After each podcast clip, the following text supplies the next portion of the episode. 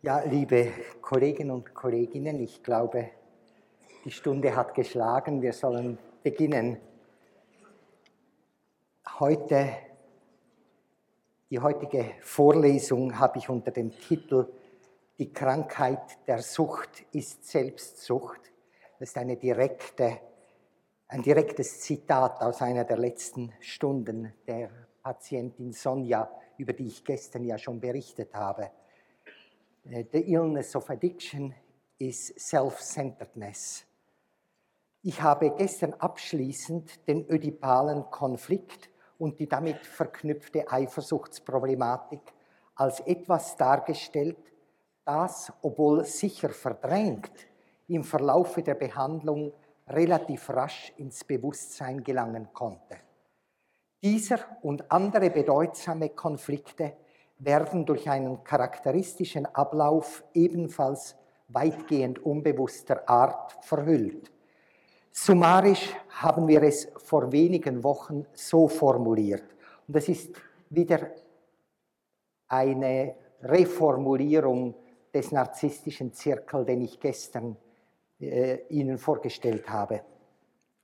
Die Absolutheit der Erwartungen, nämlich die Vollkommenheit, ihr Selbstbild als Göttin, als Engel, als Retterin, als absolut gutes kleines Mädchen beim Daddy, die Absolutheit der inneren und projizierten Kritik, vor allem im Sinne der Scham, die jedoch von außen wieder und wieder bestätigt wird, die Absolutheit ihres Aufstandes gegen jene Erwartungen und gegen die Kritik, mit der Fantasie der Unbesiegbarkeit und ihres Sieges über Tod und Verderben, dann die Absolutheit der Bestrafung, die sie sich selbst zufügt oder die sie einlädt, und schließlich die ebenso totale Verzeihung, die wieder zum Anfang zurückleitet. Es ist eben die Absolutheit des narzisstischen Zirkels. Ehe ich nun auf dessen Vertiefung eintrete, sollen noch zwei andere wichtige Elemente aus der Erlebnisgeschichte kurz nachgetragen werden. Die Schwester. Von Zeit zu Zeit leuchtet das Thema von Eifersucht und Neid als Quelle auch gegenwärtiger intensiver Schuld auf, verschwindet dann rasch wieder und bleibt eher hintergründig. Ihre starke Eifersucht auf ihre Schwester und noch stärker ihre Eifersucht ihrer Nichte gegenüber, der jetzt spätadoleszenten Tochter ihres ermordeten Bruders. Die tue einfach alles richtig, besonders in den Augen von Sonjas Eltern. Sie sei in jeder Weise gerade so, wie sie Sonja sein wollte und nie sein konnte. Ein mächtiger Strom von Eifersucht, Neid und Ressentiment fließt in beiden Richtungen zwischen Sonja und dieser Schwester und ihrer Schwester, der in oft gewalttätigen Auseinandersetzungen hervorbrach. Ich zitiere etwas jetzt ausführlicher, was ich gestern schon kurz erwähnt habe. Sie schlug mich ins Gesicht, dass ich die Frechheit hatte, ein Kind zu haben. Sie wollte mich zur Abtreibung zwingen und versuchte mich im Auto zu töten. Sie war in einem Blackout von Wodka und Pillen. Ich war krank und wollte ins Spital gehen, aber sie weigerte sich, mich, aus dem Auto zu lassen, schloss alle Türen ab, stieß in all diese Autos und raste ohne Schutzscheibe weiter. Es war eine Todesfahrt. Endlich schlugen wir auf und das Auto kippte um. Ich rannte in den strömenden Regen hinaus. Ich dachte, ich würde sie nie mehr lebendig sehen. Sie versuchte sich selbst zu töten und mich mitzunehmen. Ich war der Gegenstand ihres Hasses. Es war damals, als ich barfuß flüchtete, dass mich der alte schwarze Junkie aufnahm. Ich brauchte seine Nadeln. Er hatte AIDS, er hatte mich angelogen. Nicht nur meine Schwester, sondern alles ließ mich wünschen, ich würde sterben. Ich hieß das Virus willkommen. Ich muss es gewollt haben, mich zu töten. Und jetzt muss ich mit all dem Schaden leben, den ich verursacht habe. Ich agierte all dies aus, um jedermann zu zeigen, wie sehr sie mir wehtaten. Wenn meine Schwester trank, war sie giftig. In ihrem Gesicht stak so viel Hass. Ich bin auf jeden eifersüchtig. Es fällt mir schwer, es zuzulassen, dass meine Eltern andere beachten. Ich bin so bedürftig. Ich sehe eine direkte Beziehung zwischen dem Eifersuchtsgefühl und dem Drogenrausch. Wenn immer diese Gefühle sich melden, lasse ich die Wut an mir selbst aus. Ich sage, es scheint wie ein unsichtbarer Knotenpunkt, in dem alle Fäden zusammenlaufen, ihre Angst vor der mörderischen Eifersucht. Herbeigeführte Beschämung. Ich höre diese Stimme in mir, die voll Hohn ist und mich herabsetzt. Es gibt einen Schandfleck im Kern meines Wesens und ich weiß nicht, was er ist und er reicht sehr weit zurück. Ich will Sonja auslöschen und verschwinden lassen. Als ich ein Teenager war, starrte ich stundenlang in den Spiegel und stellte mir vor, was andere über mich dächten, dass ich hässlich sei und dumm. Als ich ein Kind war, nahm ich eine Schere und schnitt mir all meine Haare ab, um ein Junge zu sein. Ich wollte nicht ich selbst sein. Es war schmerzhaft, einfach ich zu sein. Ich war so selbstunsicher, so gehemmt, so verlegen. Auch in meinen Beziehungen zu Männern wurde ich immer wieder gedemütigt. Ich, ihr ganzer Lebenslauf bestand aus herbeigeführter Beschämung. Sie die Drogen waren ein Wunder, diese zu heilen. Mit ihnen konnte ich mich ungelebt erleben. Es war, als ob ich aus dem Gefängnis spazierte.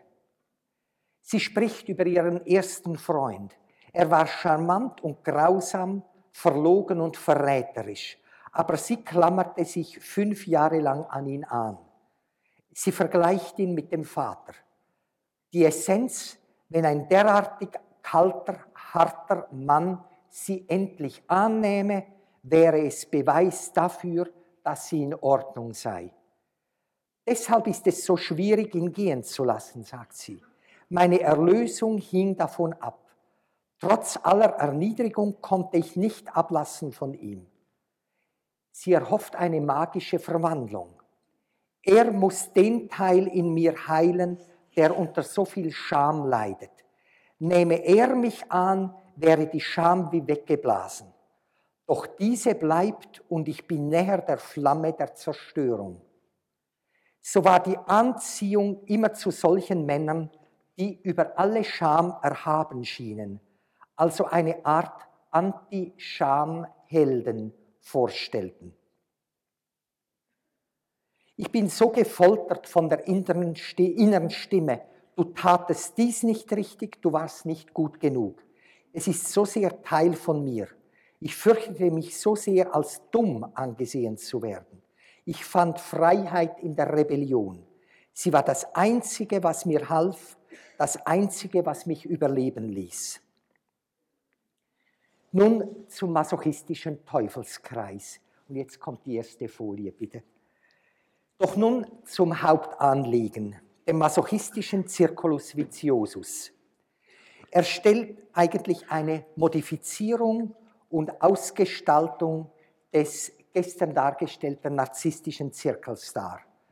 Zum großen Teil überschneidet er sich mit dem Zirkel des Rückfalls in der Sucht, der anschließend kurz geschildert wird. Diese Zirkulärsequenz kann sich auf allen Entwicklungsebenen abspielen, nicht nur auf denen der ödipalen Ebene. Erstens die narzisstische Krise als Ausdruck der Traumatisierung. Als Einsetzen des kreisförmigen Verlaufes können wir hohe, entweder gerechtfertigte oder aber weit übersteigerte Erwartungen setzen bei Sonja namentlich im Sinne ihrer eigenen Großartigkeit, ihrer Perfection, ihrer Fähigkeit, das Familienunglück zu heilen, die Gegner zu versöhnen und wie wir etwas später in diesem Zirkulus sehen, die Wertkonflikte vereinbar zu machen. Die Wirklichkeit kann dieser grandiosen Erwartung nie nahe kommen. So stürzt dann die Selbstachtung abrupt ab. Diese Phase des Prozesses können wir die narzisstische Krise nennen. Sie widerspiegelt die ursprüngliche lebenslange Traumatisierung, die bei ihr in den schweren Konflikten daheim zwischen vorgetäuschter Rechtschaffenheit und Frömmigkeit und der wirklichen Atmosphäre von Wut, Hass, Überforderung und Beschämung gipfelt, dem Haus der Angst. Natürlich gibt es vielerlei Formen der Traumatisierung, mit einbeschlossen schwerer körperlicher Schmerz, Schmerz und Behinderung. Doch ist in unserem Zusammenhang von besonderer Bedeutsamkeit, was wir als Seelenblindheit und als Seelenmord bezeichnen können. Ich habe darüber vor zwei Jahren schon gesprochen hier in Lindau. Zum Ersten, Seelenblindheit ist die Verdinglichung des anderen, hier des Kindes, das nicht sehen können seiner Emotionalität.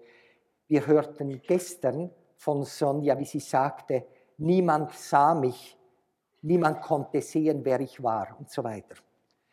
Zum Zweiten, Seelenmord ist nach Schengold das Abwechseln von Grausamkeit und sexueller Überstimulierung und damit die Beraubung der Identität und Autonomie des anderen. Die beiden Begriffe überschneiden sich offensichtlich. Bei allen zwischenmenschlichen Beziehungen tritt wieder und wieder die Furcht auf, dass sich diese ursprüngliche Objektifizierung, Dehumanisierung und damit die alldurchdringende Scham wiederhole, dass wiederum Nähe nur Ausbeutung und Auslöschung der Individualität bedeuten, bedeutet. Zweitens, Affektregression und Gebundenheit an den Schmerz. Sie sagt, es ist wie ein Ozean von Enttäuschung und Schmerz. Und wenn ich dessen bewusst werde, zerfalle ich. Dieser Schritt besteht darin, dass die Gefühle als überwältigend, global, archaisch, körperlich empfunden und nicht in Worten fassbar werden. Ein unbeherrschbarer Einbruch von Wut und Scham und Verzweiflung. Dies ist der Vorgang der Affektregression. Das heißt eine Generalisierung und Totalisierung archaischer, zum Teil präverbaler Affekte.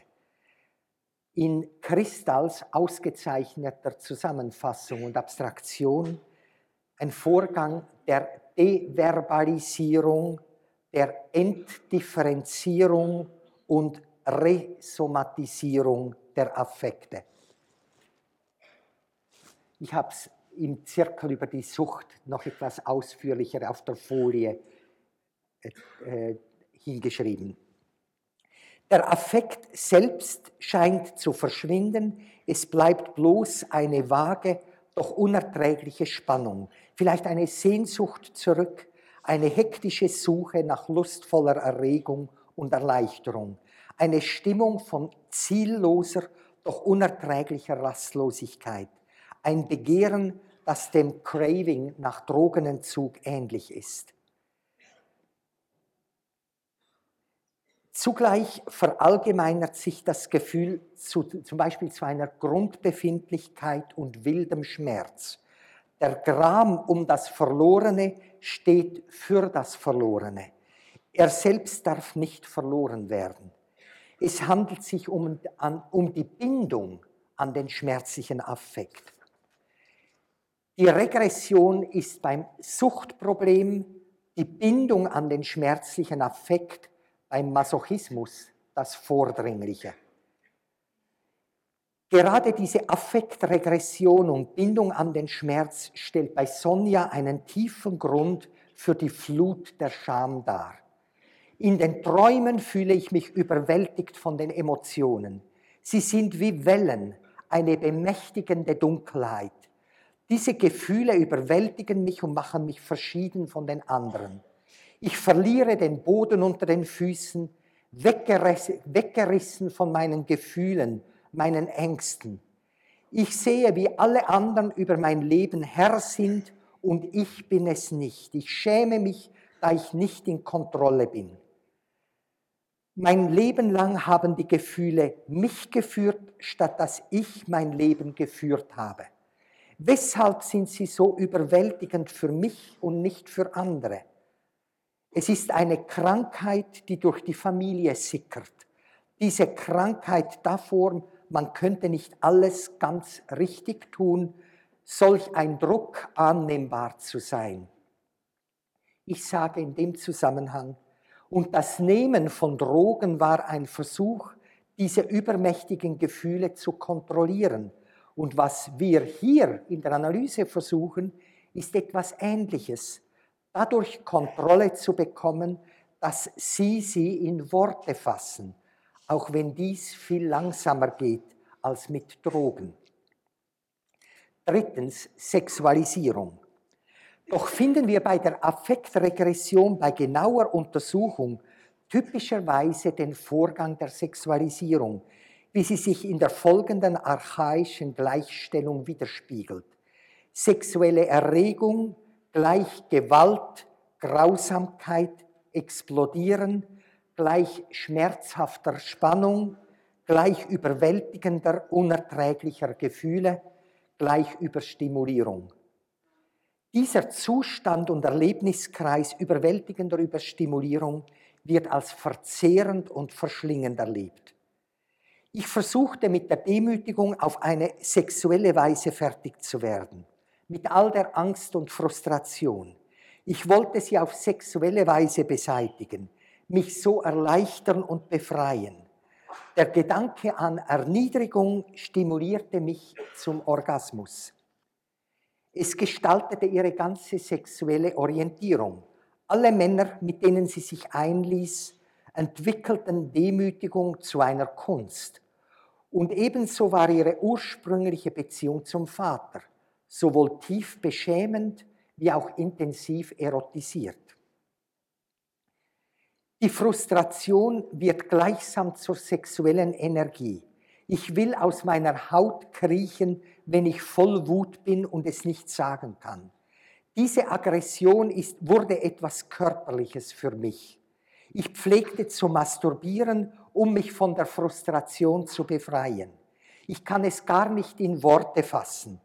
Auch wenn ich mich hasste, wenn ich eifersüchtig oder gereizt war, wollte ich mich dieser sexuellen Energie entledigen. Es ist alles in mir aufgestaut. Ich es wurde in etwas Körperliches übersetzt. Sie, ich schämte mich sehr zu masturbieren. Ich fand mich seltsam, dieses körperliche Ding in mir. Ich, es erleichterte die unerträgliche Spannung. Sie, genau. Ich, eine Rastlosigkeit und Frenetik. Sie, für mich war es Gereiztheit. Sie kommt aus meiner Haut. Ich werde platzen. Ich, und am Ende ist es, als ob sie zwei Sonjas wären. Viertens, Umkehrung, Allmachtsfantasie und doppeltes Selbst. Diese vierte Station ist einerseits die Wendung vom Passiven ins Aktive, das Umdrehen des Spießes oder von der Ich-Seite her betrachtet, die Identifizierung mit dem Angreifer oder mit dem Trauma. Dies mag in Form von gegen die Außenwelt gerichteter Wut und Empörung geschehen. Es ist ein ohnmächtiger Versuch, aus dem leidenden Erlebnis ein Tun oder doch ein Provozieren zu gestalten, in Trotz und Rache zurückzuschlagen. Oder es mag sich um intensiven Neid und Eifersucht handeln. Eine Sonderrolle spielt dabei die Fantasie der Allmacht als Schutz vor dem Grauen der Hilflosigkeit. Teil dieser allmächtigen Wandlung vom Passiven ins Aktive ist die Haltung der aktiven Dehumanisierung der anderen. Dass man die anderen in derselben Weise als Werkzeuge und Teilobjekte behandelt, wie man sich bislang objektifiziert, manipuliert, entpersönlicht empfunden hat. Perversion ist ja im Allgemeinen dehumanisierte Sexualität, sexualisierte Dehumanisierung. Sonja spricht von einer rastlosen Suche nach Macht, die der ursprünglichen Hilflosigkeit, Ohnmacht und der Scham über diese Schwäche entgegenwirken soll. Ständig träume ich von der dunklen Welt, der Prostitution, dem Stehlen und beim Erwachen ist meine Selbstachtung am tiefsten, voll Demütigung, dass ich nicht den schlechten, schändlichen Teil aufgeben kann. Wenn ich den Mann einfing, fühlte ich für einen Moment die Macht. Ich anstatt der Schwäche, Hilflosigkeit und Scham. Sieh, ich erkenne den Kontrast. Da ist ein Bild, wie ich einen Trick drehe und gut und rasch verdiene und meinen Vorteil von ihm habe. Darin liegt viel Manipulation. So viel Geld als möglich zu bekommen und so wenig wie möglich dafür zu tun. Meinen Vorteil aus seiner Lüsternheit zu ziehen. Die Seite hatte ich gern.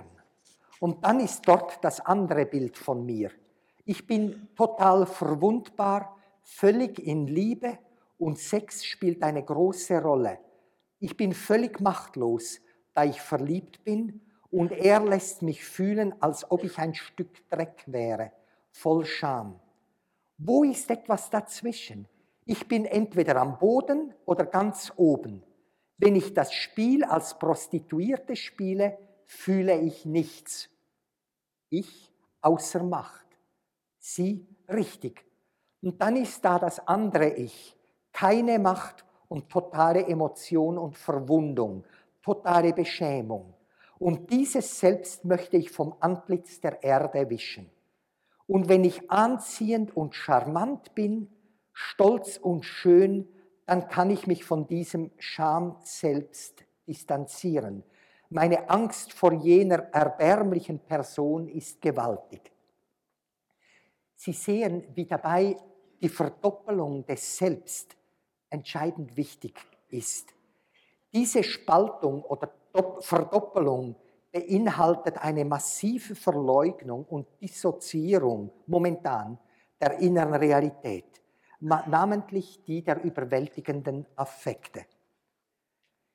Etwas mehr über diese Empfindung der Doppelheit, der zwei Identitäten.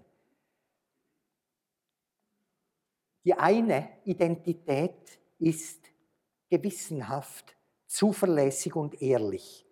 Die andere ist fähig und bereit dazu, jeden zu manipulieren, sieht sich als einzigartig und speziell, spielt an der Grenze von Leben und Tod und sucht in solcher Tollkühnheit Erregung und Lustbarkeit. Die gute Seite von mir ist das kleine Kind, das im Bett davon träumt, wie es jeden froh machen kann. Sehr liebevoll, geduldig, ganz hingabebereit und in Erwartung von Gegenliebe. Sogar jetzt möchte ich, dass die Eltern auf mich stolz wären. Dann gibt es die andere Seite, so viel Freiheit, eine solche Entfesselung von Energie. Zum Teufel mit der Welt, ich tue, was ich will.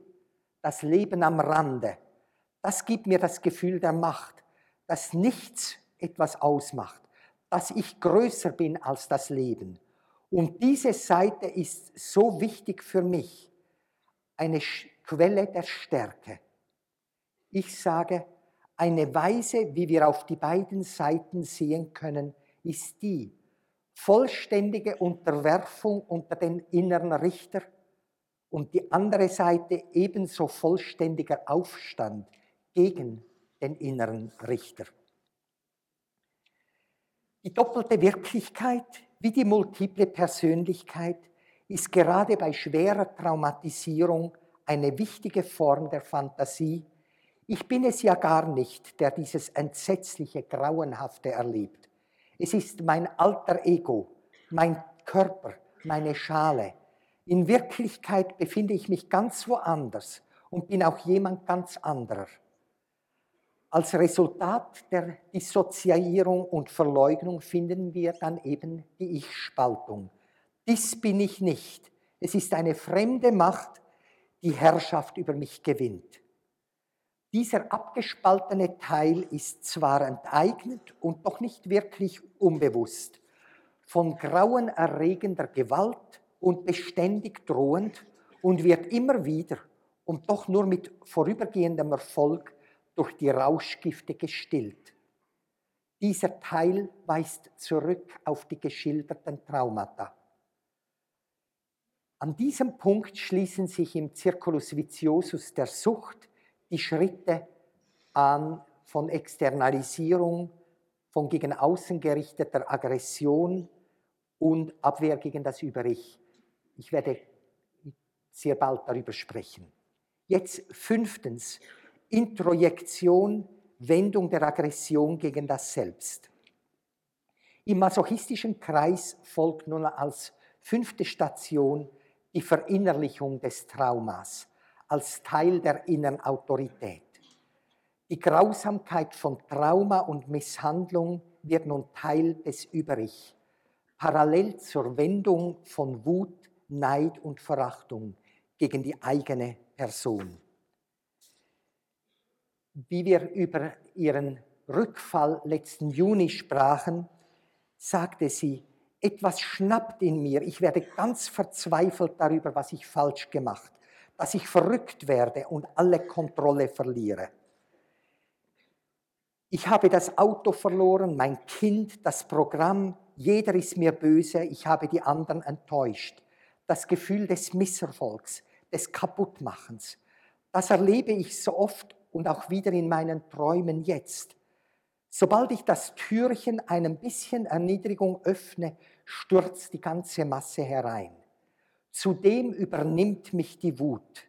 Es wird zu einem Weg, sie ganz auszulassen. Die Wut darüber, wie ich meinen ganzen Stolz wieder und wieder unterdrücken, alle die Beleidigungen schlucken musste.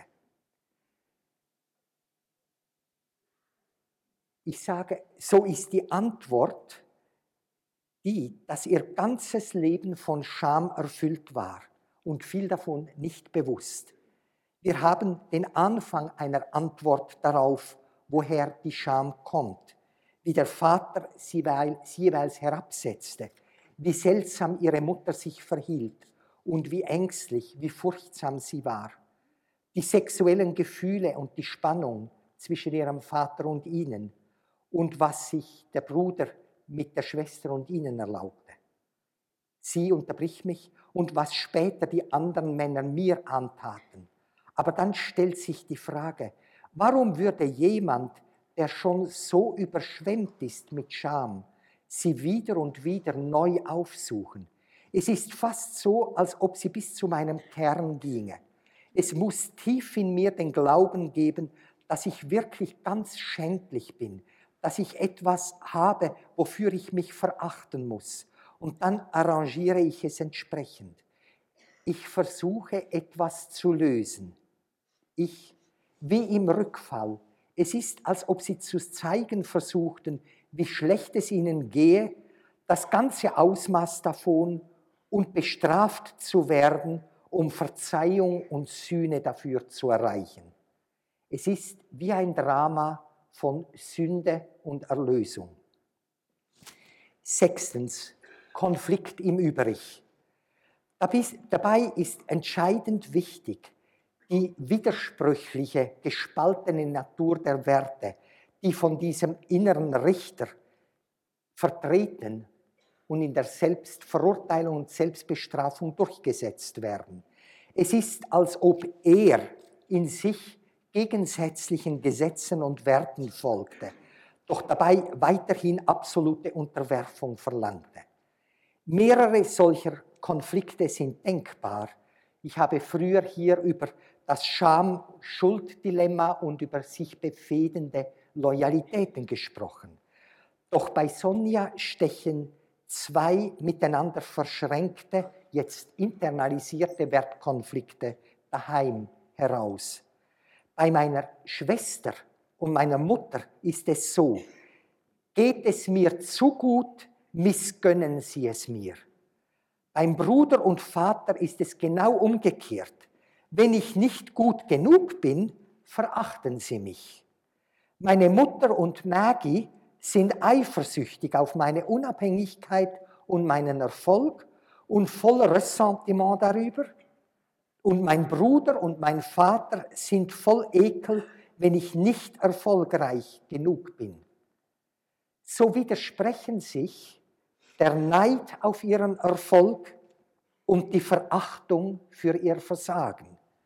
Der erste erweckt in ihr Schuld, die zweite Scham.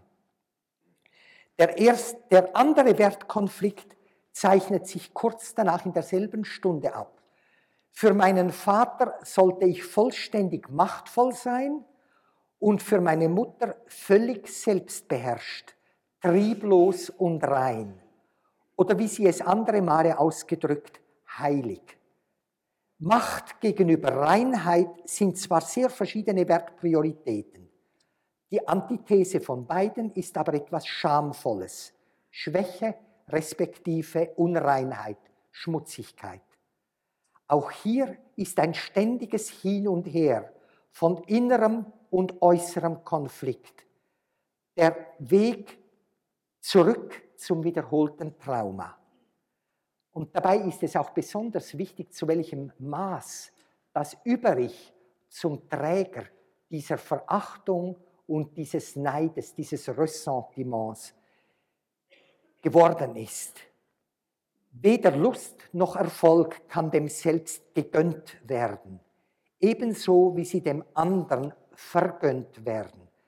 Das Deutsche erlaubt dies sehr grafisch auszudrücken. Man kann sich selbst nichts gönnen, da man dem anderen nichts gönnt. Siebtens, Absolutheit, das narzisstische Stigma. Infolge der Globalität und Absolutheit des bisherigen Ablaufes, der narzisstischen Qualität des ganzen Charakters, nehmen Verantwortlichkeit und Ich-Ideal eine ähnliche Totalität an. Es ist ein totalitäres Über-Ich, mit sich selbst zerstritten in Forderungen unversöhnlicher Totalität, ein unerbittlich autoritäres Gewissen. So finden wir als Pendant zum grausamen Gewissen Richter über Ich das grandiose Ich-Ideal, im Sinne einer allmächtigen Verantwortlichkeit.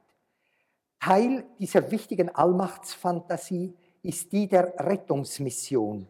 Um nicht mehr hilflos zu sein, zieht man es vor, sich selbst die Schuld an der Schreckenssituation zuzuschreiben und die Aufgabe in der Identität des Erlösers zu suchen. Die narzisstische Allmachtsfantasie ist, wie wir schon zuvor gesehen haben, eine Abwehr stellt einen Schutz gegen den traumatischen Zustand der völligen Ausgeliefertheit dar. Einen Schutz vor allem auch gegen die überwältigenden Affekte von Angst, von Panik, von Scham über die Schwäche und über das absolute Gefühl, nichts wert zu sein, von Schmerz und ohnmächtiger Wut. Ein Teil dieses Narzissmus als Abwehr dieser Größenfantasie als Selbstschutz ist aber nun auf dieser siebten Station die Allmacht der Verantwortlichkeit und damit die Totalität der Über-Ich-Ansprüche. Diese müssen notwendigerweise zu einer Totalität der Selbstkritik und Selbstverurteilung führen, wenn diesen unmäßigen Anforderungen nicht Genüge geleistet wird. Sonjas Gewissens- und Idealanspruch zeigt diesen Narzissmus. Ich bin wie mein Vater, auf der einen Seite voll von Scham, auf der anderen mit diesem Riesen selbst. Nicht nur annehmbar, sondern die Beste zu sein. Diese Selbstbezogenheit ruiniert mein Leben. Meine Wut, wenn ich nicht bekomme, was ich will und nicht genau das leiste, so wie ich es möchte. Wenn ich es nicht alles haben kann, wenn ich nicht diese perfekte Person sein kann, dann möchte ich gar nicht leben. Ich habe wie mein Vater keine Geduld und keine Toleranz. Achtens, Reexternalisierung des grausamen Gewissens, der Kontramasochismus. Die nächste Station ist die wieder nach Außenwendung der ganzen Grausamkeit des Übrigs. Andere werden ebenso verhöhnend und bestrafend behandelt, wie es das eigene Gewissen dem Selbst antut. Damit wird man zum grausamen Richter der anderen. Der Sadismus verhüllt als Moralität. Zugleich mit dieser Wendung der Über-Ich-Aggression nach außen findet sich die narzisstische Einstellung von Arroganz und Anspruch, die Schutzfassade, die den Masochismus verhüllt. Neuntens, herbeigeführte Opferstellung. Diese letzte Station ist eine andere Form von Externalisierung. Die Abhängigkeit vom quälenden anderen, dessen Verzeihung gesucht und dessen Machtfülle idealisiert wird. In ihrer Suche nach Tragödie und Gefahr liegt eine stark sexuell masochistische Komponente. Alle ihre heterosexuellen Beziehungen waren mit brutalen Männern, die sie misshandelten und ausbeuteten. Oft riskierte sie ihr Leben. Es waren immer Männer, die totale Macht und Kontrolle zeigten, zu denen sie sich hingezogen fühlt, die also ihr eigenes Ideal der narzisstischen Bewältigung der Scham verkörperten. Sobald aber diese Liebhaber Sonjas tiefe Selbstunsicherheit und Abhängigkeit bemerkten, mussten sie sie natürlich mit Verachtung verwerfen. Ihre auf totale Macht gegründete Philosophie erlaubte doch nichts anderes. Sonja sagt, und das sandte einen Pfeil genau an die schmerzhafteste Stelle. Sie wollten Frauen mit Macht. Und damit war die Ursprungsscham nur nochmals bestätigt und vertieft. Ich war der wertloseste Dreck, niedriger als niedrig, erbärmlich. Der Schmerz war zu stark. Meine Seele wäre untergegangen, hätte ich nicht die Drogen gehabt. Welch ein Fluch, immer von denen angezogen zu sein, die mir zeigen würden, wie erbärmlich ich bin. Zumeist habe sie sich für diese Schandhaftigkeit bestraft. Und hier sagt sie das, was ich dann als Titel für die ganze Fallbeschreibung gewählt. Die Schändung war das Gleichnis für mein ganzes Leben. Alles ging nur darum, mich zu erniedrigen und zu bestrafen, da ich erbärmlich war. Ich suchte so viel Bestrafung, wie ich konnte. Das, äh, das Zitat auf Englisch hieß, äh, The rape was for me, was the metaphor for my whole life. Allgemeiner gesagt, so endet der Patient, die Patientin immer wieder in der Stellung des Opfers. Das ist eben die manifeste masochistische Seite. In den masochistischen Kernfantasien werden die traumatischen Erlebnisse wieder und wieder erlebt und zwar in Abfolgen von unter eigener Regie reinszenierten Vorgängen von Leiden und Demütigung, doch mit der versteckten, unbewussten Machtfantasie, nämlich durch meine Unterwerfung, dadurch, dass ich als das Opfer Schmerz und Scham erleide und geschlagen werde, verwandle ich Leiden in Lust, Angst in sexuelle Erregung, Hass in Liebe, Trennung in Verschmelzung, Hilflosigkeit in Macht und Rache, Schuld in Verzeihung, Scham in Triumph, vor allem aber Passivität in Aktivität. Der Masochismus ist aufgrund dieser Prämisse der Macht durch Leiden zu verstehen. Dieses Ziel bleibt unbewusst, das Bemühen zerstört sich selbst. Das Ende ist fortgesetztes Leiden und oft Katastrophe. Der Circulus viciosus schließt sich, die Traumata werden neu geschaffen, der Fluch bestätigt sich immer von neuem. Nun der Circulus viciosus beim Rückfall in die Sucht. Das ist jetzt die zweite Folie.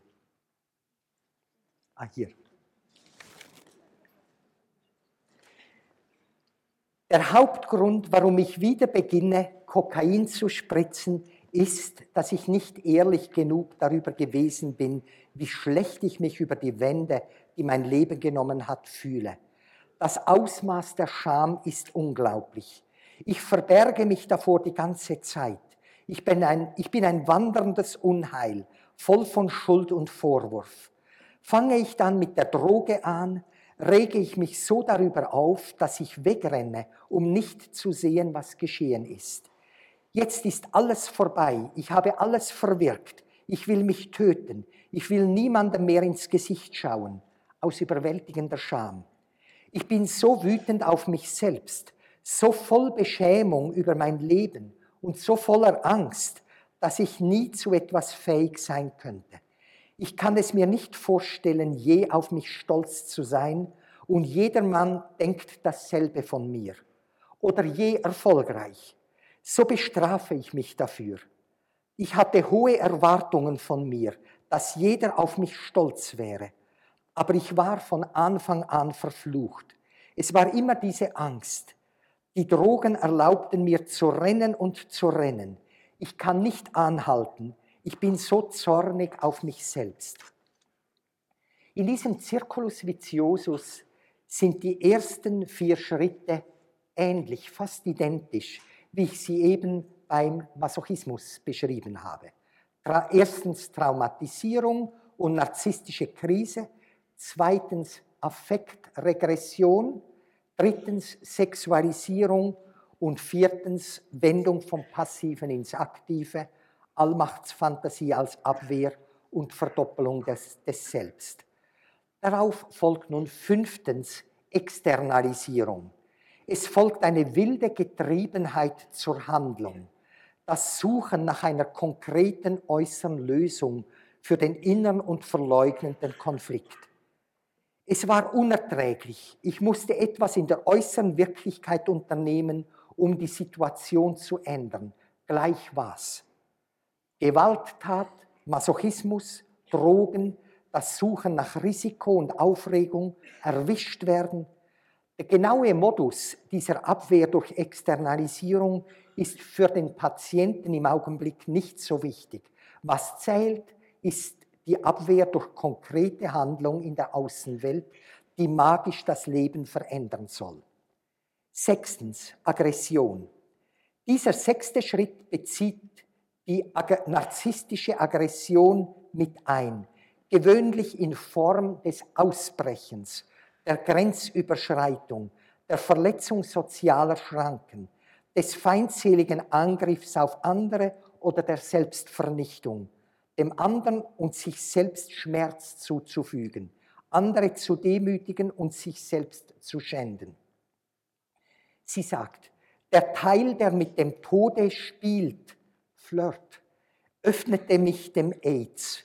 Ich empfinde mich nicht als das Opfer, sondern fühle mich dafür schuldig, dass ich mich der Gefahr aussetzte und der tragische Held bin.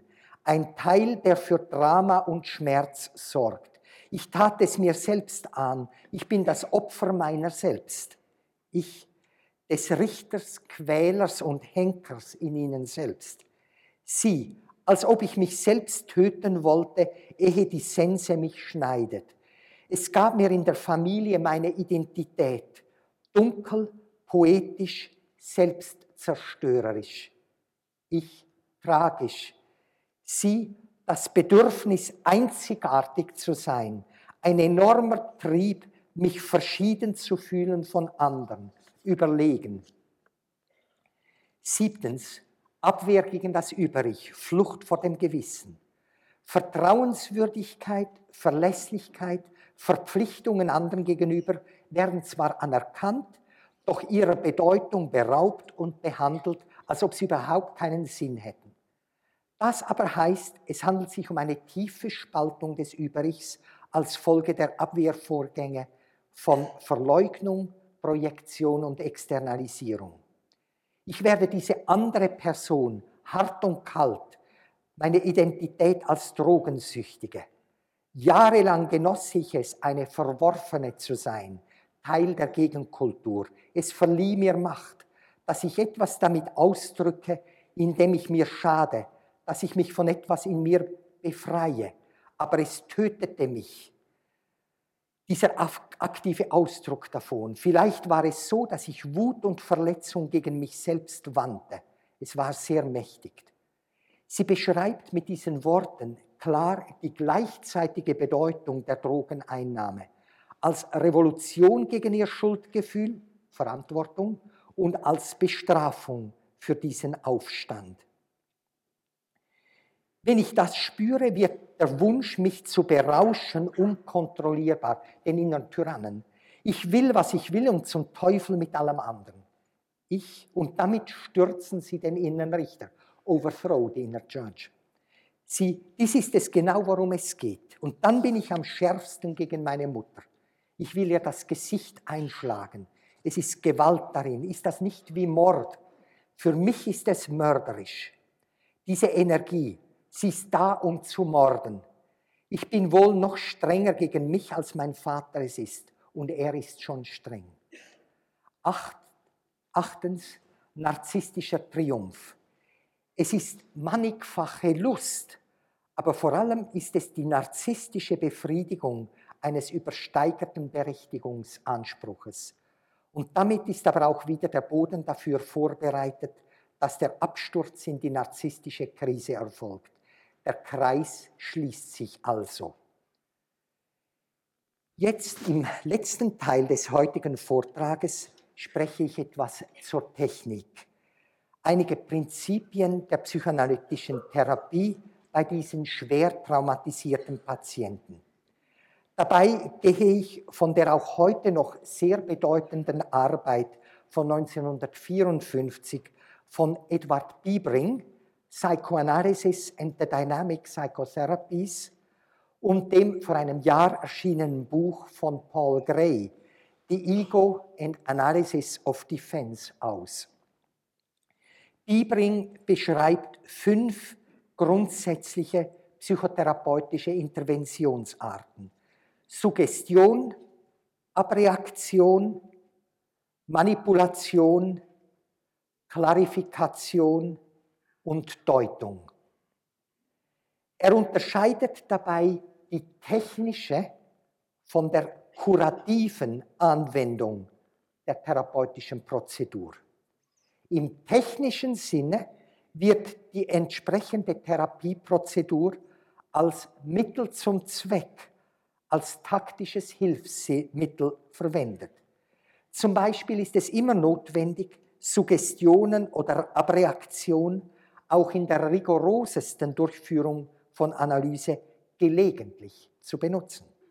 Aber die Wirkungsart der Psychoanalyse beruhe, sagt Biebering, vor allem auf dem Prozess von Klarifikation und Deutung. Etwa im Sinne, wie ich dies vorhin bei Sonja angedeutet habe, dass sie selbst weitgehend die Deutungen auffinden kann, dank der Klarifikationen, die ich benutzt habe. Als Suggestion können wir die Benutzung unserer Autorität bezeichnen, um einen Glauben zu vermitteln. Bei Sonja ist es, ist es zum Beispiel meine Überzeugung, dass ihre Krankheit keineswegs terminal sei, dass Hoffnung auf lange Sicht bestehe und dass die analytische Behandlung die Ursachen ihrer psychischen Erkrankung zu beheben vermöge. Abreaktion oder Katharsis, das zweite therapeutische Prinzip nach Bibring, nimmt einen riesigen Raum in dieser Behandlung ein. Der emotionell intensive Ausdruck, die Affektstürme von Schmerz, Angst, Trauer und Wut. Das dritte Prinzip, das der Manipulation, spielt in subtiler Weise mit. Zum Beispiel die Ermutigung, dass sie mehr Verantwortung für ihr Leben übernehme. Die Versicherung, dass Einsicht und Tun zugleich nötig seien. Also nicht nur Einsicht, sondern gleichzeitige Aktivität draußen. Auch die Bestätigung ihrer schöpferischen Fähigkeiten und das Gewährenlassen in ihren Affektausbrüchen. Klarifizierung, die vierte Art, bedeutet das in Worte fassen dessen, was vorbewusst ist, nicht wirklich verdrängt, aber auch nicht direkt ausgedrückt. Und Deutung schließlich ist das Aufdecken wirklich verborgener Zusammenhänge. Dabei ist es die Kunst, dem beobachtenden Ich der Patientin es so weit wie möglich zu machen, soweit möglich es ihr machbar zu machen, solche Deutungen selber zu finden. Verallgemeinern wir dies nun in Bezug auf schwer traumatisierte Patienten überhaupt, so können wir das Folgende sehen. Erstens, entsprechend der Zentralität der Affektregression und Gebundenheit an pathogene Affekte hat der therapeutische Modus der Abreaktion, der Katharsis große Bedeutung. Weite Strecken auch der psychoanalytischen Behandlung werden von solchen Ausdrücken ja Ausbrüchen intensiver Affektivität begleitet. Zweitens, das Wiederherstellen der zerrissenen Zusammenhänge, Einsicht durch den Patienten bleibt entscheidend, um einen dauerhaften Erfolg zu erzielen. Ich gab als Beispiele zwei häufige und bedeutsame Muster von inneren Zusammenhängen in Gestalt von Teufelskreisen, Circuli viciosi an also eben der des Masochismus und der des, der Sucht. Als dritte natürlich auch der äh, Zirkel äh, des Narzissmus. Ihre Gegenwart war mehr durch Klarifizierung als durch Deutung aufzuweisen. Dabei sollen wir der Worte Paul Grays eingedenk bleiben. Das hauptsächliche Ziel des Analytikers ist immer die Analyse der Seele, nicht die des Lebens des Patienten. Der analytische Brennpunkt der Wahrnehmung sei auf das Geschehen innerhalb der Analyse gerichtet, nicht auf Details außerhalb. Die Untersuchung widmet sich vor allem dem Innenleben, nicht dem Verhalten und bietet dem Patienten dadurch die Gelegenheit, ich zitiere Paul Gray, seine selbstbeobachtenden Fähigkeiten zu ihrem größten Potenzial zu entwickeln. Drittens, ganz besonders muss man sich vor dem Eindringen von Suggestionen, gerade auch in Bezug auf mögliche Traumata, in Acht nehmen. Das, was ich gestern am Anfang der Vorlesung sagte. Suggestionen lassen sich jedoch nie völlig vermeiden. Manchmal sind sie sogar unerlässlich.